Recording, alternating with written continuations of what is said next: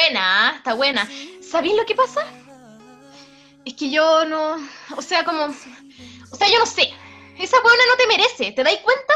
O sea, no entiendo cómo podéis ser tan bruto, Cristino. ¿Por qué esa weona no te merece? ¿Por qué te fijáis en ella? ¿Ella no me merece? Ella no te merece. ¿Ella no me merece? No, no, no.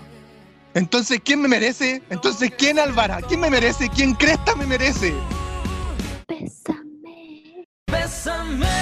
Muy buenas y bienvenidos a nuestro segundo capítulo de este nuevo podcast. Oye, pedazo de intro que nos sacamos, pero bajémosle un poco el volumen, por favor. No queremos copyright, por favor, que no nos tiren el capítulo.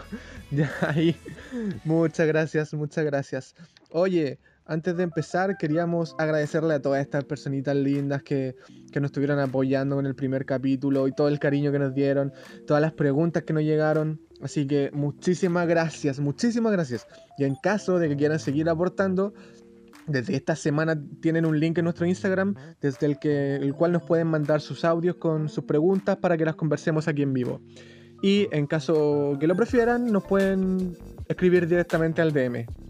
Ahí, ahí van viendo. Bueno, ahora sí ya podemos conversar, ya podemos comenzar y empezar a hablar con, con nuestro elenco. Hoy día estamos con, bueno, con Francisca Monroy por aquí, Hey, Olis. Constanza Molina, Olis. Francisco Salazar Hola, buenas. y por supuesto no nos podemos olvidar de la sensual Catalina Jaramillo. Yo, wow, what's up, nigga man? Eh, ¿Qué tal están? ¿Cómo les pareció la intro? Nicolás, creo que te faltó presentarte a ti. Oh, vaya. Exacto. Bueno. Oh, vaya. Falta yo. Oh, vaya. Vaya. Oh, vaya. Falté yo, Nicolás Arroyo, aquí hablándoles. ¿Qué les pareció la intro? Yo la encontré magnífica. Joder, tengo Muy que dejar. dinámica.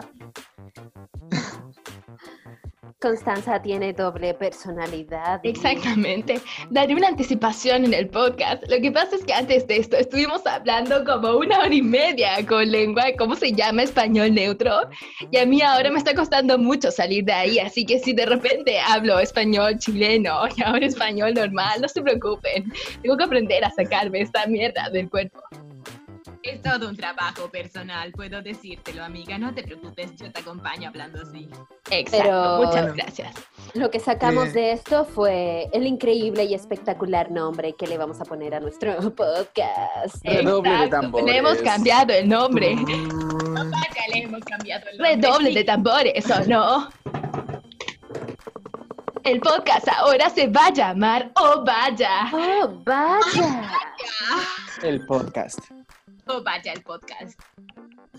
buenísima. Igual es Buenísima. chistoso porque es como, Oh Vaya el podcast. o Oh Vaya. Sí, a lo grande. Sí. Oh, vaya, realmente sí. Lenguaje que todos conocemos en algún momento de nuestras vidas en América Latina. Oye, ¿de dónde, ¿de dónde sacamos esta intro tan, tan, tan dramática que hicimos? ¡Soltero otra vez! Catalina, ¿no? Soltero otra vez, Sí, de sí, soltero otra vez. efectivamente. Fragmento de una escenaza. de Es soltero. cenaza de un beso. ¿Y por qué vamos a hablar de besos el día de hoy? ¿Por Muy qué buena será? pregunta. ¿Por qué será que vamos a hablar de besos? Mm. Bueno, nos llegaron algunas preguntas, algunas preguntas muy lindas. compañera de la Universidad de Playa Ancha, Alondra. Woo, woo, woo, woo. ¡Viva Alondra! Saludos a Playa Ancha. Saludos. Saludos a Yeah. Playa Saludos a Ancha, Playa. Ancha. Sí. Saludos a Se extraña, Valpo, se extraña. Vámonos para Valpo. Yo Bueno, creo que nos tenemos nos que ir a carretear a Valpo después que termine todo esto. Obvio que sí. Obvio, Vámonos a la. Obvio. ¿Qué dijo Alondra de Playa Ancha? Bueno, Sí, Alondra- Alondra- ven con la pregunta. preguntó- ¿Verdad? Nos contó, nos contó que porque ella está estudiando teatro, pues entonces la pregunta era, no era pregunta genuina, sino que era cosas que le habían dicho a ella. ¿Qué? dijo? ¿Qué Oh, vaya, ¿cuál ¿qué es la pregunta? ¿Pero qué no preguntó? Yo, ah, Realmente ya, ya, ya, yo lo digo, yo lo digo. Sí, no dilo tú, ya, no importa. Alondra nos pregunta el día de hoy si nos damos besos de verdad o actuamos que nos besamos. Chan. Es una muy buena pregunta, Alondra. Mm. Exacto. Te mando un Yo beso, yo Alondra. empecé- Mua. Besitos para ti, Alondra. Actuados, por supuesto. O de los Obvio de que sí. verdad. Ah. Ah, Contar algo, Yo quiero contar algo. Cuando chica, Dale. yo pensaba que pucha, yo, yo pensaba que era ilegal, o no sé si ilegal, pero que era imposible darle un beso a alguien que tú no amabas, ¿cachai? Entonces yo escuchaba la expresión de, de como que decía la gente como, oh, terrible actuado el beso, y yo pensaba que de verdad los besos actuaban, ¿cachai? Como que el beso cuneteado era porque no le podías dar un beso en la boca a alguien que no amabas. Entonces yo veía que cada beso de actor, que era como bastante real, que se veía que se estaban comiendo, y decía como, oh, ellos se aman, qué cuático que se amen. Yo desde chiquitita Ay, pensaba que no le lindo. podía dar un beso a alguien que no amaba. Y Oh. vaya, amiga. Qué gran historia. algo que creo hasta el día de hoy. Qué tierno, weón, de verdad. Sí, Sí, es muy te tierno. Te creí más la ficción también. Sí, todo el rato. Yo Sí, amo trabajar con desnudo, me encanta. Es una wea que a mí me encanta salir en pelota, de verdad. Sí nos dimos cuenta en la Alameda. Sí, no, Dios. Chile se dio cuenta. Esos días en la Alameda yo me di cuenta. Ya, pero cuéntense esa, porque la gente va a quedar como... Ah, que Que con una amiga que estudia, en ese tiempo estudiaba antropología y ahora está estudiando artes plásticas, no, artes visuales en la Chile. Y me llamó para hacer como una performance eh, que implicaba salir como a marchar desnudas por la Alameda y lo ensayamos y me pidió que dirigiera el training, yo no sabiendo ni una wea, como que hice lo que, lo que pensé que iba a funcionar. Y nada, po, eh, teníamos dos maquetas gigantes, enormes, una de piñera y otra de un carabinero que se como ponían arriba de los hombros y tenían como que estar moviendo las tramoyas, que eran tres tramoyas más por cada eh, maqueta. Y bueno, y consistía en, bueno, salir en pelota. Salió, bueno, en todos lados ese video. Yo quedé como impresionada, como que fue mucho de repente. Fue caleta la exposición, pero al menos todas estábamos de acuerdo con eso porque encontramos que hay que como que desconstruir la cosificación hacia la cuerpa femenina y también hacia el cuerpo masculino.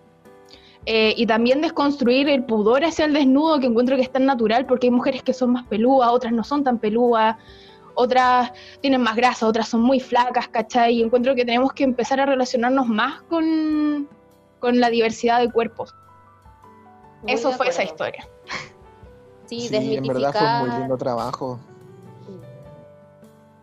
Sí, muy lindo trabajo. Yo también encuentro que te las mandaste porque, eh, nada, pues como que a mí me pasa que exponer el cuerpo así, tan desnuda, ¿cachai? Por la alameda, eh, me, me da pudor, pero por eso lo encuentro súper admirable. Y sí, pues creo que de todas maneras es un trabajo, es un trabajo que nosotros hacemos, como siento, eh, nuestro trabajo de, de aprendizaje del teatro y siempre un poco trabajamos con la cuerpa. Y, ta- y también hay una pregunta que se viene respecto al cuerpo y el trabajo teatral. No sé si ahí la tienen por ahí. Sí, ¿la tienes por ahí, Nicolás? Bueno, sí. Oye, Yo pensaba. Pensé que le íbamos a conversar más tarde. Ah, pero ya. sí. Po- Podemos seguir hablando de los besos igual. Sí, yo creo que falta profundizar en, en la respuesta sí. de los besos. Creo. Pero Igual, yo me he visto en casos eh, donde no he tenido que dar besos reales. Una vez en un corto, me pidieron que no nos diéramos besos reales con la actriz. Y lo intentamos y, weón, era terrible raro. Era demasiado rara la sensación. Pero ¿y por qué? Wow. Pero ¿qué es lo que sería un beso vaya. no real? Un beso como no real es como ¿no? li- literal, claro. Como la comisura. Sí, una weá así. incómodo. O lo grababan desde un ángulo que como que no se viera, una weá así. Pero igual era súper raro, ¿sabes? Por la misma razón. Obvio, pero ¿por qué? Eh, ¿Había ahí un tema con la directora o la Sí, actriz también? creo, ¿Tenía claro. como temas con compartir saliva? Porque es igual, es un tema, o sea, tenés que compartir saliva, de verdad. Claro. COVID, el COVID. Bueno, no nos vamos a poder dar besos en escena. Imagínense Claro, es verdad. Como llevar un paso más allá, así la como las escenas en, en películas o en lo que sea de sexo, porque ¿sabes cómo hacen esas escenas? Porque igual hay como mil formas de hacer ese tipo de escenas igual. Sí, pues podéis buscar Ah. ángulos. Y todo es movimiento también. Eh, Sí. De repente en el teatro también no, no es necesario como que tirís de verdad.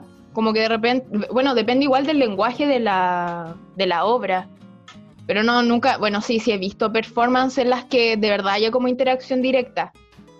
Pero, em, de repente solamente tenéis que hacer como un movimiento una simulación nomás de la cosa, pues, ¿cachai? Como, no sé, pues, yo subirme arriba del Fran, por ejemplo, y que hagamos movimientos pélvicos. Eso se puede entender como que ya remitís a, a que estas personas están teniendo relaciones sexuales, ¿cachai? Solo si lo Claro. hablo con mucha libertad, que para mí de verdad esta cuestión no es tema.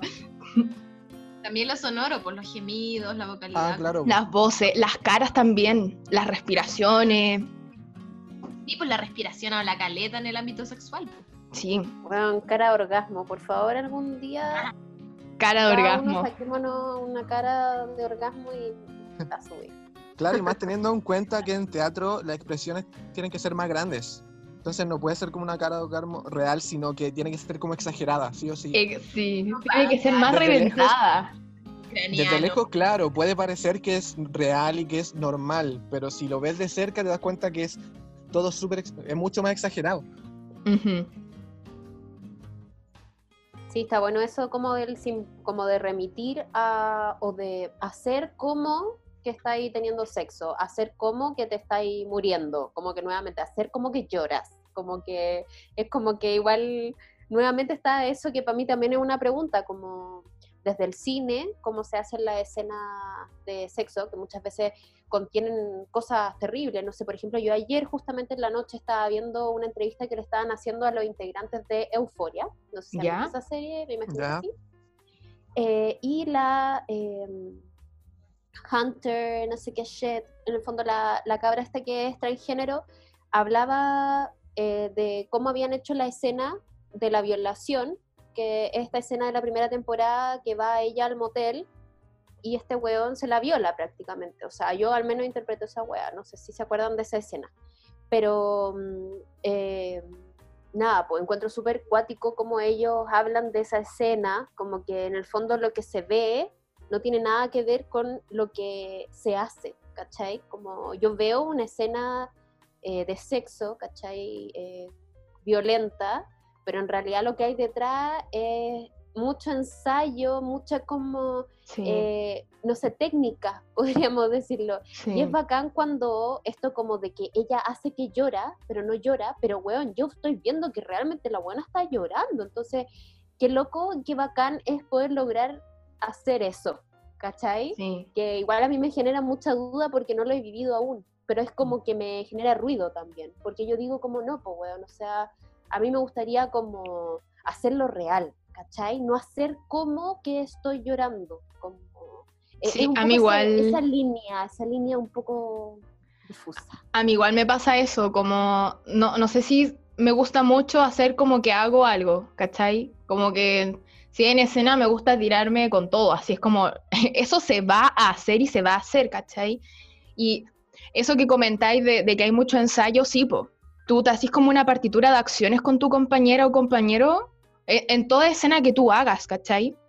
Eh, y la idea es que esa secuencia de acciones se vaya como incorporando en el cuerpo y sea como algo completamente fluido. Yo siempre lo relacioné mucho como una coreografía de danza, pero que tenía sonidos y tenía texto.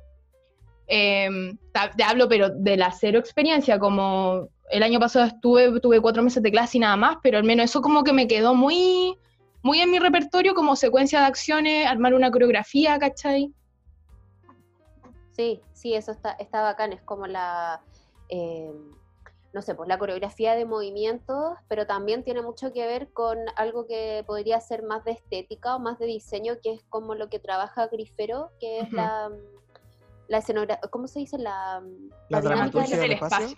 Exacto, dramaturgia del espacio. Como que igual tiene que ver con eso, como, Sí, como po. de qué, qué pasa en el espacio y cómo se configura el lenguaje a partir de- del espacio. Sí, pues con Eh, Grifero podéis, no sé, pues jugar con los planos de la- del escenario, primer plano, segundo plano, y jugar con qué cosa puede ser un recuerdo o el presente, y podéis jugar con las temporalidades, y eso se ve terriblemente bien. O sea, como de repente utilizando, no sé, po, em, la dramaturgia del espacio que propone Grifero, podía hacer como que hay un recuerdo de alguna escena de sexo solamente con sonidos que provienen del tercer plano del escenario. No sé si se entiende lo que estoy diciendo. Sí, ¿Cachai? Sí. Y ahí no necesariamente lo tenéis que hacer, tenéis que como que hacer las voces. Y ahí funcionaría, ¿cachai? exacto. Oye, pero a mí me resulta, resulta interesante como esto como esta conversación que tuvimos, sobre todo el, el tema de la partitura que estaba hablando la Constanza ahora recién, se mezcla mucho con esta interdisciplina que hay en el teatro y de la Mm. que nos comentaban algunos auditores que querían, que querían escuchar también. Porque mucha gente piensa que en el teatro solo se estudia la actuación, pero no, nosotros estudiamos la voz, el movimiento, la corporalidad también. Entonces, ¿cómo, historia. ¿por qué hacemos esto? ¿Por qué es tan importante para el teatro no solo prepararse para actuar, sino que prepararse físicamente, totalmente? Yo siento que no hay uno sin el otro, ¿cachai? Como que el cuerpo al final es la integridad de todo, como no podemos actuar sin la respiración, sin el cuerpo.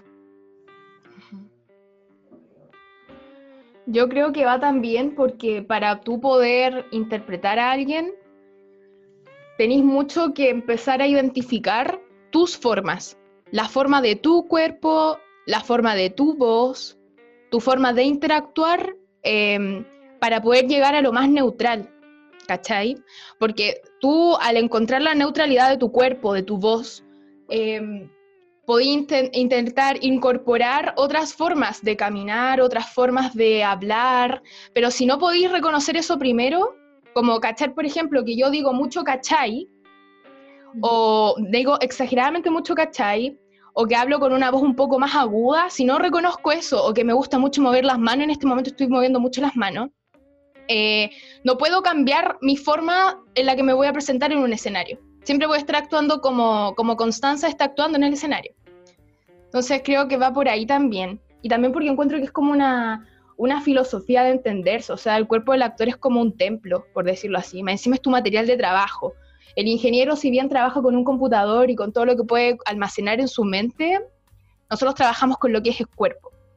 A nosotros, no sé, tú te lesionáis y es terrible. O sea, no, no, no podéis realizar tus clases de movimiento, no podéis actuar en escena, no podéis ensayar. Entonces hay que cuidarlo como un templo porque es desde ahí donde nosotros creamos nuestro instrumento de, de creación que dialoga con todo lo que es tu autoría de la percepción de la realidad, con tu vocalidad. Eso, no sé qué opinan ustedes. Yo te encuentro totalmente la razón.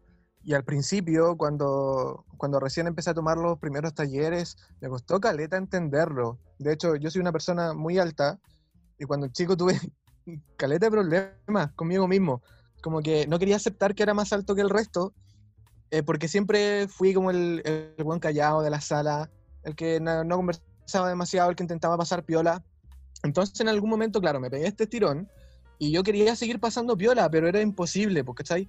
Entonces yo como sentía internamente que tenía el porte del, del resto de las personas, entonces no ocupaba, weón, en- para nada la extensión de mi cuerpo ni de mis brazos, no miraba hacia el frente, era, pero weón, era, era increíble, así como miro Puta, para atrás Nico, y no es me, que no me tu altura es sendo instrumento, te da una teatralidad enorme. Solo con tu al- altura te paráis en un escenario y ya tenía una energía extra cotidiana que, no sé, yo tengo que intentar lograr eh, tensionando los músculos, por ejemplo, o algunas zonas del cuerpo, ¿cachai?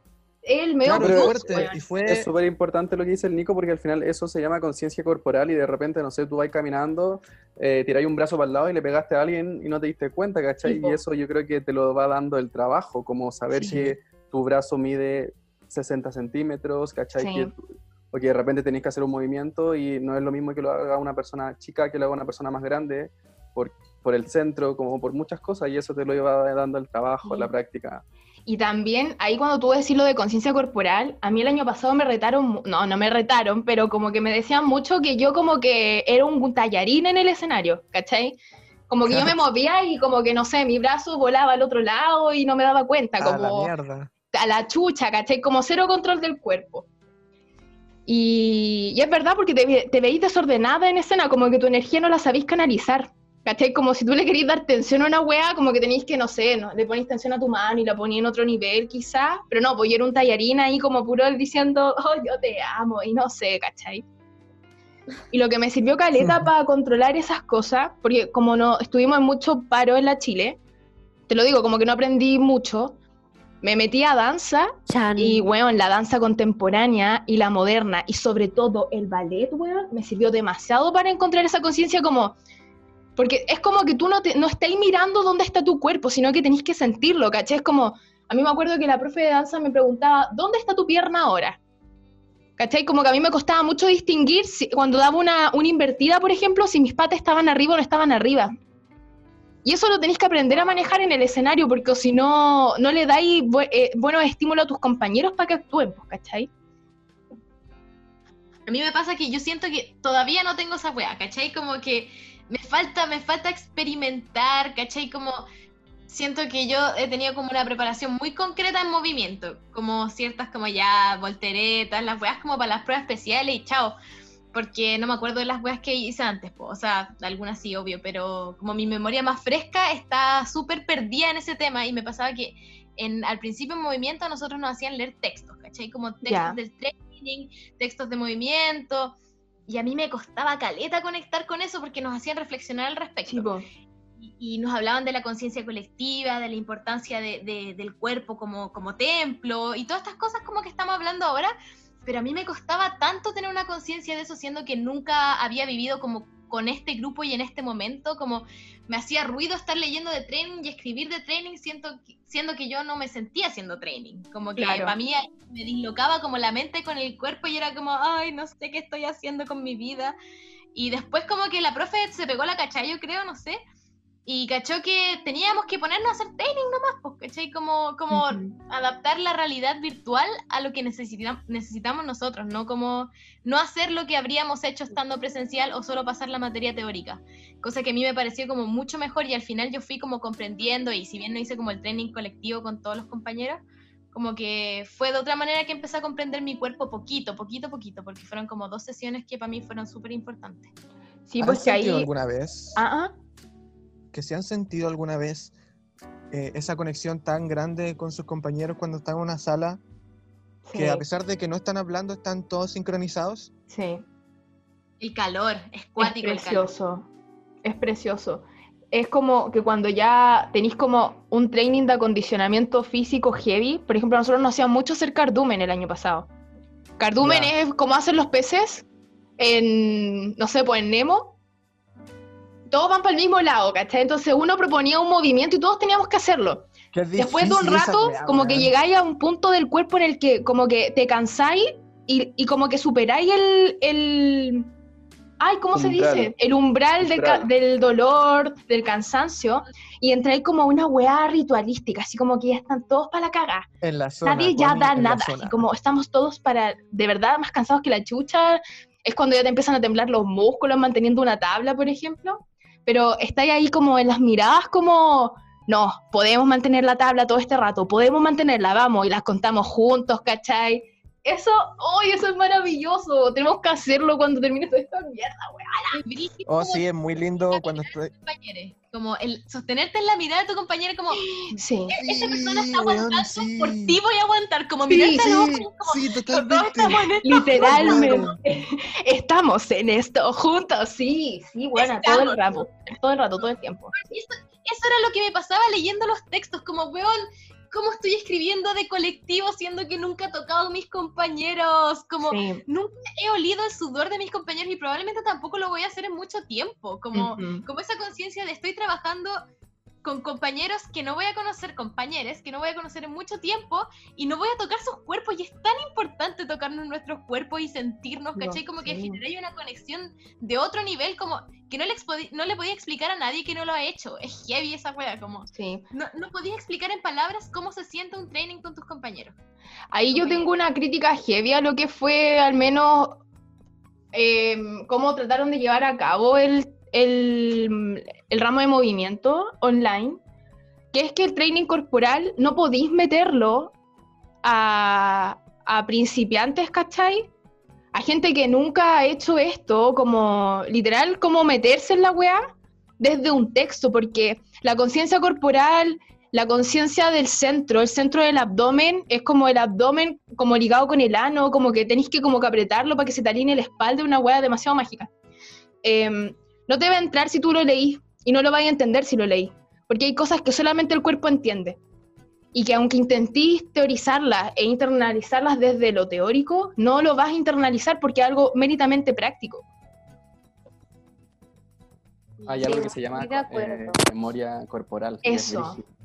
Como cuando te acordáis de las cosas haciéndolo, ¿cachai? Sí. Como, o una coreografía de repente que no, no la hacía hace mucho rato, de repente te ponía a hacerla y solo va saliendo porque lo tenía ahí en el, en el cuerpo, literal, ni siquiera en la cabeza. Sí. Sí, po, hay cosas que no se pueden hacer si no es a través del Que es cuerpo. heavy. A mí, Sí. a mí me pasa mucho en general ese rollo de la memoria corporal, como que la, la reconozco, pero me, me- me ha pasado muchas veces que mi mente me juega una mala pasada, como que yo creo que no me la sé y mi mente está como, no, si no me la sé, ¿cachai? Pero Sí. en realidad pues, eh, cuando suelto la mente, aparece este cerebro del cuerpo eh, que sí sabe, po, sí sabe cómo Sí. hacerlo. Es que, ¿sabéis Me- qué? Siento yo que uno cuando está haciendo algo corporal, tenéis que como que aprender a no meter la cabeza, porque la cabeza te inseguriza todo. Como que es la mente la que te hace dudar de las cosas que tú estás haciendo. Entonces es como, si vas a hacer algo corporal, por ejemplo, tú cuando actuáis, o las veces, no sé, el examen cortito que hicimos el año pasado en la U, eh, yo me acuerdo que no pensé nada, no pensé como que la weá te- se te pasa así. Y es porque el cuerpo, hay una memoria que es corporal y una memoria que es vocal. ¿Cachai? Como que te aprendí la weá de memoria, así como que la así y ya, como que pasa y fa, flash, pasaron los 15 minutos de tu escena de examen. Y salí y, y es porque si metís la cabeza, te, te va a empezar a insegurizar y ahí es cuando uno se equivoca. po. No, y hay weas que no, no se entienden teóricamente, como que hay cosas que ni las palabras alcanzan para describirlo, para que tú lo puedas Sí. entender, entonces hay cosas que se sienten nomás, que, no, que por mucho que las quieras explicar, como que si no las haces, si no las vives, jamás las vas a sentir. Y, la- y las palabras de repente se quedan cortas. Entonces es Sí. sentir, porque el cuerpo tiene otro lenguaje, que no tiene la mente a veces o las palabras. Sí. en una clase de movimiento que la Fran y Nico están conmigo. eh, o sea, est- estábamos el semestre pasado ¿Ya? con Camila. Y el, el ayudante, que es el Tommy, bueno, terminamos la clase, estábamos hablando un poco de, de la mente. Sí, Tommy, Tommy Rivero, un grande. Yo todavía hago sus training, le mando, le mandamos un besito muy, muy grande, de esos de Sí. verdad. Oh, vaya. besos de verdad. No, pero de Sí, verdad, besos de De verdad. los de verdad. Un beso de verdad, de bueno. De los buenos.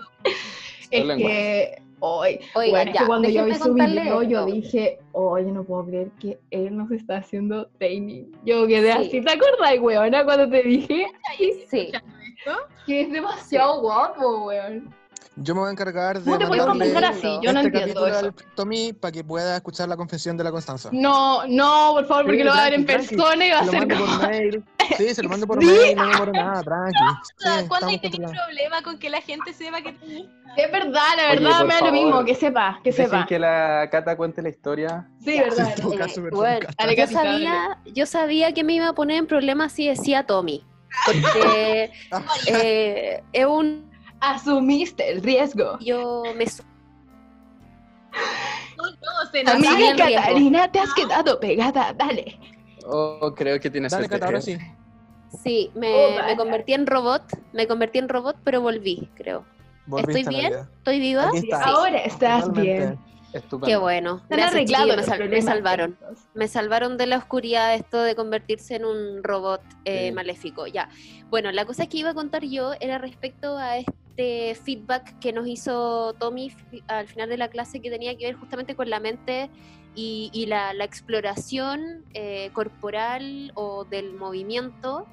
Eh, que siempre va a estar permeada por la cabeza, o sea, a mí me cuesta pensar, claro, la, la Connie hablaba de un momento en particular, por ejemplo, cuando vaya a salir a escena, o cuando tenéis que dar el examen, ya. Pero en general en tus training siempre vaya a estar permeado por todo lo que eres tú y en eso obviamente la cabeza juega un rol importante. Entonces lo que decía Tommy respecto a esto era eh, en el fondo darle la utilidad que tiene a darle la utilidad que tiene a la, a la cabeza, ¿no? Como si la cabeza es para eh, tomar decisiones. Eso Mm. dijo Tomás. Y yo lo considero algo que es súper bueno tenerlo en Qué cuenta. buena. Como, como que la cabeza es para que tú vayas a un lugar, ¿cachai? Tú estás explorando, por ejemplo, eh, no sé, las diferentes texturas. Y, la cabeza te va a servir para tomar una decisión de ir hacia algún lugar, de profundizar en un lado que te pareció interesante en ese momento en que tú dijiste, eh, voy a explorar sobre texturas corporales. No sé, como que yo encuentro que la cabeza tiene que ayudarte, tiene que poner, ponerse al servicio de lo que tú quieres lograr, ¿cachai? Pero tú para saber lo que quieres lograr tienes que ocupar la cabeza, como entre muchas otras cosas, pero nada, pues un poco tiene que ver con eso como de poner la cabeza a- a- al servicio de, de- Mm. Igual es súper común que sea un obstáculo y tampoco, o sea, súper frustrante, pero tampoco tiene que ser el fin del mundo, sino que Exacto, sí. se trata de seguir, seguir, seguir y hasta encontrar como al final un- una conversación lidiada entre tu cuerpo y tu mente, como dejar de lado la mente o ocuparla a tu favor, como decía la Cata. Sí. Si yo pudiera poner a la cabeza o a la mente en sí eh, en, como, como una premisa para trabajar, es como la cabeza va a ser la que me va a ayudar a tomar decisiones y el cuerpo el que las va a realizar. Más allá de eso, a mí no me gusta meter a la mente porque ya es cuando empezáis como a cortar los diálogos, por ejemplo, en un contact, en, en- en movimiento o, o en simplemente en seguir un cardumen, ¿cachai? Como si empecé a autorizar mucho la cosa, porque hay veces que hay weas que son solo mimesis, ¿cachai? Que es solamente copiar. Entonces, como que la mente tiene que tomar la decisión, yo voy a copiar eso, el cuerpo lo hace, pero si la mente se mete y empieza a decirte como, no, estás moviendo mal la mano, no sé, como ahí lo encuentro como contraproducente. Y también me pasa que hemos estado hablando mucho del cuerpo, pero la voz también es algo sumamente fundamental. Eh, y yo al menos lo entiendo desde que tanto el cuerpo realiza acciones y hablar es una acción también cada acción remite, eh, libera una energía que a ti en escena te sirve caleta para actuar. Es muy distinto que yo te diga, te odio, a que te diga, te odio, conche tu madre, no sé, pues, ¿cachai? Como que es una reacción distinta a la que te da eh, para fascuñar, ah, mentira, es una reacción distinta a la, la que le, le entregáis a tu compañero, pues, ¿cachai? Y es de lo que te vais nutriendo. Entonces, como aprender a trabajar la voz también es importante, porque aprendí a manejar distintas formas de energía y la voz también es magia, ¿cachai? Em, cuando estábamos en clases con la Ani Murat, ella nos hacía mucho cantar. Y ella decía que cantar era como rezar, orar, porque liberas energía a la cosa. No sé, pues si tú cantas y piensas en alguien, le estáis mandando energía maravillosa para que se recupere en algo. Pasa lo mismo en escena. La forma en que tú digas las cosas, las recibe tu compa. Entonces, por eso hay que ser tan consciente en cómo uno dice las cosas, en cómo realizáis las acciones para que tu compañero tenga buenos estímulos para que te entregue estímulos a ti también. Ahora que decía Oye, eso, qué, qué bonito recordé que habla un- esta cabra. weón. record- ya habla mucho, ¿ah? Habla demasiado esta niña, ¿ah? Sí, No, ya me voy a callar, no hablaré ninguna Por mierda Dios. más. Ah, No, no puedes hablar en todo el podcast. haré un voto de silencio desde ahora, ya. Ya. no, sí está bien si te queremos demasiado. Más, como todos juntos, cantemos. O sea, no ahora, pero deberíamos cantar más en la vida. Bien Oye, cantar. ahora que la, que la Constanza estaba contando un- eso, ¿Ya? me acordé de un ejercicio que hicimos. Puta, qué pena me da, weón. Pero la única, la única weá práctica que alcanzamos a hacer en la U fue lo que hicimos en las pruebas especiales. La cagó. Pero bueno, hicimos el ejercicio de, de cantar un bolero. Eh, me, me acordé mucho, lo, como lo relacioné mucho con lo que dijiste recién. Porque claro, nos hacían cantarlo con, con distintas emociones y a pesar de ser la misma letra, weón, cam- cambiaba pero totalmente la emoción a la persona a la que se le dedicaban, weón, como si alguien se imaginaba a alguien, se notaba en sus ojos, como su Sí. energía cambia, como te dicen, cántasela a alguien a quien odias, conche tu madre. Es la misma letra, no estás cambiando ni una palabra de lo que estás diciendo y es otra cosa. La Ujú. situación puede ser totalmente distinta según los tiempos que te tomas, según la entonación, según todo. Como sin voz tampoco hay, hay teatro. Una profe el año pasado nos decía, la, la Carol Arenas, linda, bella, eh, que no hay voz sin cuerpo. Por ejemplo, no sé, Sí, vos, si nosotras nos verdad. ponemos a imitar, eh, no sé, a Bob Esponja, o empezar a hablar así, a mí el cuerpo inmediatamente como que se me pone, como que no sé por qué, tiro los hombros hacia adelante, ¿cachai? Entonces como que la voz condiciona tu cuerpo y tu cuerpo condiciona tu voz. Es una dialéctica constante que está todo el tiempo para funcionar. El otro día eh, estábamos conversando, de hecho, en la última clase de voz, alguien, no me acuerdo quién, pero le mando saludos a esa persona, preguntó como, ¿por qué, creo que era la bro, por qué cuando leía, eh, en voz alta se cansaba tanto, ¿cachai? Como que después le terminaba doliendo la garganta, como que cuando leí un texto, no sé, pues estoy leyendo un libro y me pongo a leerlo en voz alta, eh, se me empieza a cansar la voz, la garganta, se me empieza a secar todo. Y la profe dijo que en volá era porque no te mueves, no le pones cuerpo, sino que estás solamente leyendo un libro, estáis leyendo el texto, estáis echado en la cama y lo leís en voz alta como como diciendo cualquier cosa, como Ujú. generalmente uno lee algo en voz alta. Entonces que lo que tenía que intentar hacer era ponerle cuerpo. Y si le ponís cuerpo ya te va a dejar de doler porque cuando habláis así en la vida cotidiana no te duele, pa. Claro. sería terrible. Pero entonces hay que intentar hacer ese ejercicio para que te deje de doler. po. Y yo a mí me pareció muy interesante porque fue que al final no le estabais poniendo cuerpo a tu voz. Al final es entender que uno habla y uno canta con todo el cuerpo y no solamente con la parte del cuello donde están las cuerdas, sino que uno canta y uno habla con las manos, con los brazos, y no, y no solamente no es una cosa poética ni, ni mística, sino que de verdad, o sea, tú, tú hablas, tú resuenas a través de diferentes partes del cuerpo. Y a veces uno por tratar de hablar más fuerte o hacer algo cree que tienes que forzar la parte acá de la garganta y, y en verdad no es así, pues hay que ser consciente de todo el cuerpo y ir con la mano si quiero llegar más allá. Sí. Y así. Como cuando uno tiende a, a las notas, como, o sea, la, no sé cómo se dice, no he tenido dos, ah, pero cuando habla como más agudo o canta cosas más agudas, como que tendría la, la- Ah, la- claro, el mentón hacia arriba. Sí. y todo lo contrario, como que es, es bajar el Eh, centro, Exacto, sí. Tierra, sí. Es como tierra, sí. Claro, tenéis que tener pura tierra. Y sabéis que hablar de estas weas, como que por eso, no sé, siento que el teatro tiene weas tan místicas y tan bonitas que nos tildan como de locos y como hippies y la wea. Pero en verdad es, es bello, ¿cachai? Sí. Como un autodescubrimiento súper hermoso, súper personal. Uy, hay cacerola. Uy, cacerola. Uy, ah. Buena, a ver, ¿la podríamos escuchar? A ver, voy a intentarlo. Ya, intentemos escuchar las cacerolas de mi condominio. Igual no son muchas. Acaba de empezar. Ahí se escucha. Sí, se escucha. Se escuchan unos bocinazos igual. Oye, igual encuentro magnífica esta introducción, igual para volar a hablar un poco de lo que está sucediendo en el contexto. ¿Por qué hay cacerolas? Como hablemos un poco de eso que es sumamente importante en verdad. Ujú. Yo no he visto mucho Instagram ahora porque como que me informo por ahí, pero me da la impresión que es por primero por la cuenta pública y también por eh, los actos violentos de racismo que ha tenido ins- la institucionalidad casi del Estado hacia el pueblo mapuche.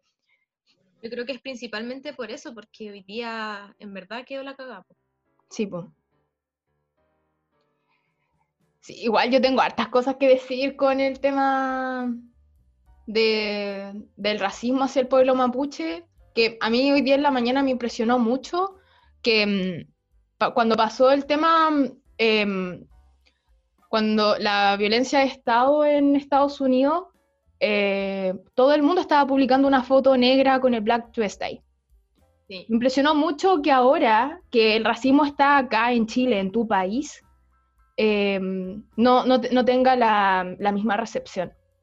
Ahí como que yo eh, pensé dentro de mí como literalmente estamos llenos de un pensamiento colonialista, un colonialismo hegemónico por parte de lo que es estadounidense y con lo que es europeo. No sé qué opinan. Yo creo que eso es muy real, como que no sé si es debatible. Creo que siempre hemos querido seguir el modelo de Estados Unidos y como que es una moda en estos momentos el Black Lives Matter. Como, como lamentablemente que sea un, o sea, es una, una weá que tiene que pasar porque son derechos humanos, como que no debería ser un trend de Instagram. También. Solamente, Sí. ¿cachai? Como que no se debería quedar en postear una foto en negro, sino que debería accionarlo todos los días con las personas haitianas que están viviendo en Chile, con todos, ¿cachai? Y todas. Sí. No debería quedarse en ese post, ¿cachai? Ujú. Y me, me pasa lo mismo, como que no me sorprende, no me sorprende lo, como esta inconsecuencia de la que tú estás hablando, porque más allá de que se vea con los mapuches eh, ahora, también se vio en el momento de que la gente posteaba eso y a los haitianos acá se les discriminaba siempre, a las haitianas Claro. los les. Sí. Sí, a mí igual me, me pasa, yo no he estado tampoco comunicada con las redes estos días por una cosa como personal, bueno, que esto de estar en contexto pandemia, a veces uno, a uno, a una, a mí me ponen en estado un poco com- complejos de sobrellevar y he preferido eh, un poco la sanidad personal hasta cierto límite, ¿no? Como que hay veces que, bueno, en fin, estoy con mi luna, la luna llena, ya no me quiero poner mística, pero, pero sí, algo así, ya, bueno, pero, de- eh, o sea, yo creo que esto es desde siempre, no sé, a mí, a mí personalmente en mi trayectoria, yo desde que tengo 12 años que ya como que me di cuenta que hay, que hay una segregación terrible, que, que hay muchas weas que nosotros nosotras y nosotros tenemos que dejar de contribuir a que se sigan propiciando. O sea, parte desde ti, parte de, de ti. onda, eh, y, y yo me, me lo sigo preguntando, como, eh, ¿a, a dónde va a terminar todo esto? ¿O por dónde em- empezamos? ¿Cachai? Creo que el, el 18 de octubre fue el inicio de un cambio eh, el inicio, el, claro, el inicio de un cambio que obviamente ya antes ya venía pasando, pero eh, nos metió a todos en una, en una dinámica, ¿cachai? Como país eh, muy importante, como una energía muy fuerte para generar cambios importantes eh, como, como, eh, como conjunto, como comunidad. Eh, pero, y siento que desde ese mismo lugar común, también te coloca a ti como individua Sí, po. y a mí me, me, me interpela y me hace Siempre estar ahí como, eh, eh, como en, la, en las dos partes, porque siento que la, eso de tanto del discurso para afuera, para ser parte de un, de una, de un común, eh, de repente te aleja de elementos tan tan pequeños y tan sustanciales para generar el cambio. O sea, el cambio no está en el discurso, si ya discurso ya tenemos caleta, el cambio está adentro tuyo, o En sea, la en el sentido de que en la acción de ti, de estar en, e- en este lugar. Y tal vez para ti el cambio es a, a hacer música, para mí es hacer teatro, ¿cachai? No sé, eh, a lo que voy es que pueden haber distintas formas, no es, no es el discurso, Sí, po. es la acción, ¿cachai? Eh, nada, un poco eso quería agregar eh, en general, digo, de esto que está pasando. Lo que rescato de lo que decís es cómo se contribuye a esta des- desconstrucción, yo lo entiendo, em, de lo colonialista. Porque siento que igual un poco hay, que mirarse a uno y decir como qué es lo que hago, qué es a lo que me dedico y cómo lo descolonializo. Por ejemplo, si nosotros hacemos teatro, ¿cómo em, descolonizas el teatro? ¿Cachai? Yo personalmente creo, sobre todo con el ramo de, teatro chileno, em, que em, tenemos que dejar de aspirar a que, no sé, todo lo que sea audiovisual, todo lo que sea teatral, aspire a, a- a- a- la hegemonía europea, ¿cachai? De- de- del arte. ¿Cómo, ¿Cómo lo convertimos méritamente latinoamericano y qué es lo latinoamericano? ¿Qué nos identifica como eso? Encuentro que por ahí quizás, porque de repente hay que, yo siento, hay, em, hay que analizar las cosas en global, pero de repente también hay que irse como a lo micro para como poder eh, ir identificando las cosas que se pueden ir cambiando para cambiar las prácticas. Yo creo que ahí también se liga mucho con un tema que también nos preguntaban, que da como para un capítulo entero, que en verdad lo podríamos hacer, que es cuál es el rol político del teatro. Mm, o cuál es el, como, cómo hacemos que el teatro haga un cambio con respecto a esto que está pasando. ¿Cómo ocupamos el teatro a nuestro favor? sí. ¿Cómo ocupamos tiene el teatro para la desconstrucción? Claro, claro. Y al final yo creo que tiene un trabajo gigante de, de escucha atrás. Es un trabajo de investigación, de conocimiento, de, de vivencias, ¿cachai? Uno a veces no puede conocer esas cosas si es que tenéis una realidad totalmente distinta. Hay que ir nomás, hay que verlo, hay que aportar desde donde podís. Hay que hacer, hay que hacer, weas, ¿cachai? Tenéis que moverte, no te podéis quedar en la casa encerrado. Bueno, ahora Sí. sí hay que cuidarnos, si es que se puede quedarse en la casa. Quédate en la casa, quédate en la casa. Pero es que si lo pensáis bien, quizás estar en la casa no necesariamente es como un acto pasivo. Tú podías en tu casa reflexionar sobre tus actitudes colonialistas, tus actitudes machistas, tus actitudes patriarcales, y las podías intentar de cambiar, porque para cambiarlas las tenéis que aprender a reconocer primero, ¿cachai? Oye, Fran Oye. tenía que hacer una confesión en directo. ¿Verdad? Ah, Ya, pero es que en verdad es una, con- o sea, una confesión súper XD, como que le tengo que confesar algo a la Constanza desde el día en que la vi. Ah, ¿no? ya, ya, eso, tírala, es que tírala. eso, eso No. ¡Qué nervios! Ya, Estoy ¿qué? nerviosa en este momento. Me siento muy vulnerable. Ah. Momento de vulnerabilidad de Constanza. No, no, bueno, es que a mí siempre me ha dado mucha ternura que yo he encontrado que, ya no sé si ustedes, ya aquí se puede escuchar como lo yo, se puede escuchar muy mal, pero escuchan que los perros, imagínense los ojos de los perros. Los perritos grandes, a los perritos Qué cachorros tienen, los perros grandes, los perritos cachorros tienen ojitos muy distintos. Y la Constanza tiene ojitos de perrito cachorro. ¿De Oh. verdad? Mira que deseando. Ah, no, pero en serio, a ver. Bueno, yo encuentro que sí, o sea, como que siempre he visto tu ojito y son como de perrito cachorro y me encanta. ¡Ay, qué linda! Me siento halagada. Es una A ver, míranos de cerca. A ver, muéstranos tus ojos. No, mire, yo les voy a buscar una foto de un perrito cachorro. Ay, tiene, Oye, tiene una fo- Ay, ¿sabes pensé que qué? tenía una foto de la Constanza. Yo encuentro que tiene, que tiene razón, weón. Tiene razón la Fran. Yo no lo había pensado, pero sí. Yo también creo que tiene ojitos de pupi. Miren, una foto de un Golden Retriever cachorro googleen y, y se van a dar cuenta. Aunque esto es un podcast, así que no van a cachar, pero bueno. La describimos por último. Ah, estamos hablando de una descripción objetiva. Oh, ¡Sí! Dios mío, son clones. weón, la wea tierna. Dos gotas de agua. Creo que nunca me habían halagado tanto. Es el mejor cumplido que me han hecho en la vida. Es el mejor día de mi vida. Es el mejor día de mi vida. Oh, vaya. Oh, vaya el podcast. Ah. Ya. Creo que sí, después de este hermoso momento que se sacaron las cabras, podemos sí pasar a nuestro dato teatral del día. Dato, Dato. teatral. Teatral. ¿Por qué decimos mierda, mierda antes de una función? Oh, ¿Por qué? Básicamente es porque antiguamente, creo que en el siglo XVI o XVII, corríjanme si estoy equivocada, eh, se iba al teatro en carrozas y solo podía ir como generalmente la gente más pudiente. Entonces la gente más pudiente iba en caballo, o sea, carrozas que llevaban caballos. Pues entonces ellos dependían de la plata que tirara la gente que iba al teatro. Y si había mucha caca afuera, ca- caca de caballo, significaba que había harta gente entonces significaba plata. Y por eso se Ah. dice mierda, mierda, significa que tu función va a tener éxito, que va a haber mucha gente y por ende mucha platita. oh, Oh, wow. Es No tenía increíble. idea de eso. Ahora entiendo todo. Igual hay otras teorías, pero yo llegué con una nomás porque la otra no me las podía bien. Pero esa es la Ya, más la- famosa. Sí, yo conocía No, la pero me encanta. sobre el mierda, mierda. las teorías Sí. bizarras, sí, las gore, las underground. Así que si tienen alguna duda del teatro, alguna cosita así, la preguntan y nosotros se las contestamos. la Sí, otra o datos Oye, que Fran. quieran saber también.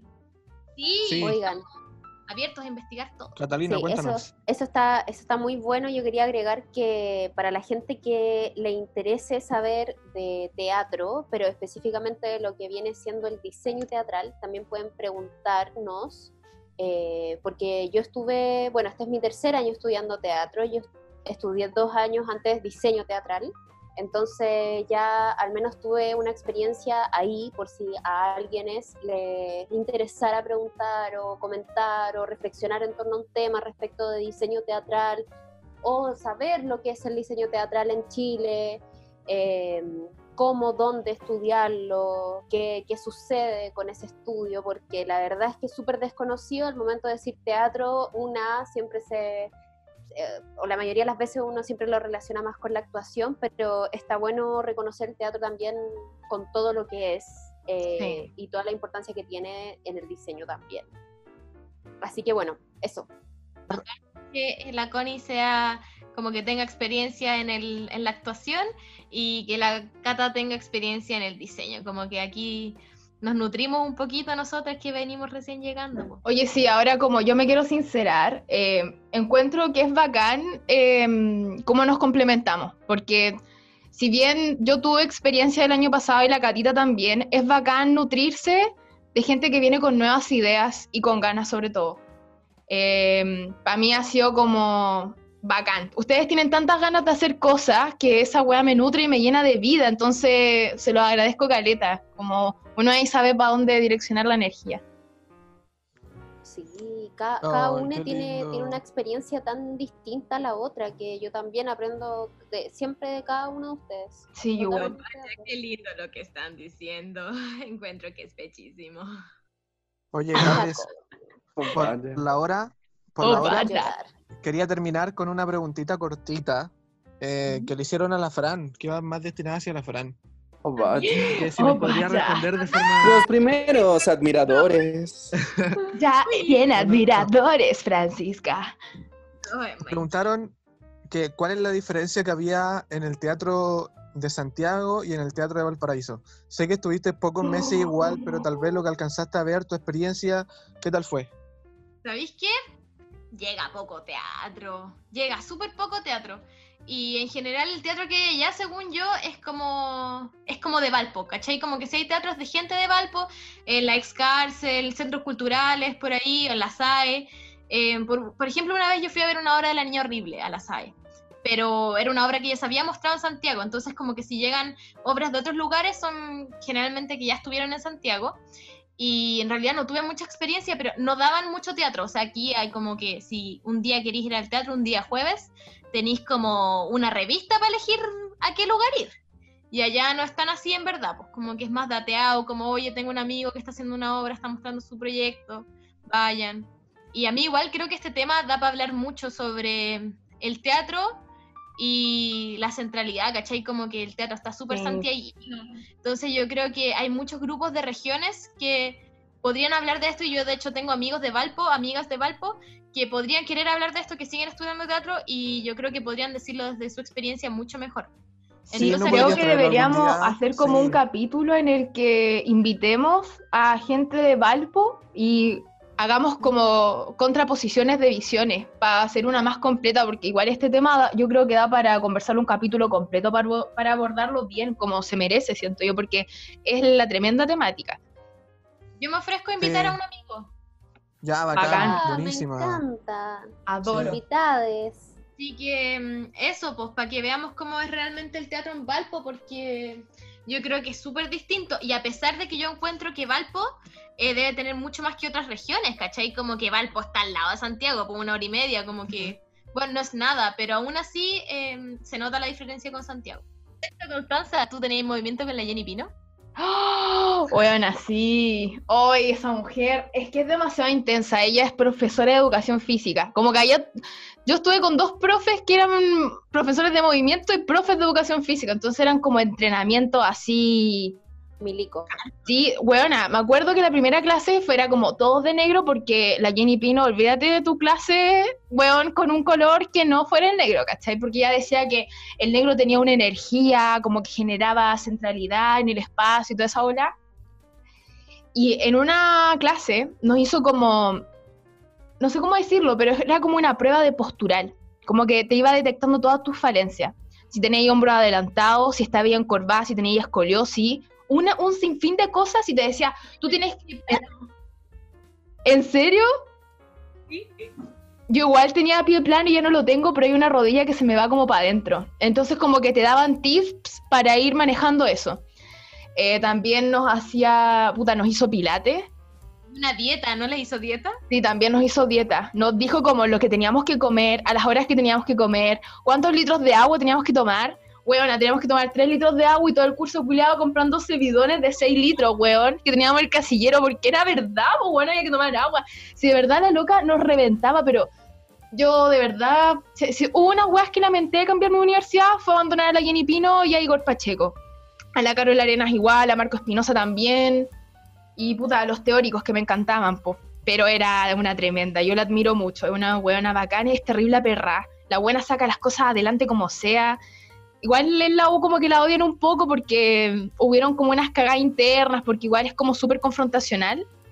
Entonces, pero yo le encuentro una docente la raja. Eh, no sé, como que ella fue la que nos dijo que éramos como deportistas de alto rendimiento, literalmente. po. En primer año que es como la iniciación de tu formación y lo que te queda de base es como de aquí para arriba, pues. Oye, cabres, ya estamos, estamos como en la hora, de hecho nos, nos estamos pasando un poquito. Ah, así ya. que yo creo que Oh, vaya.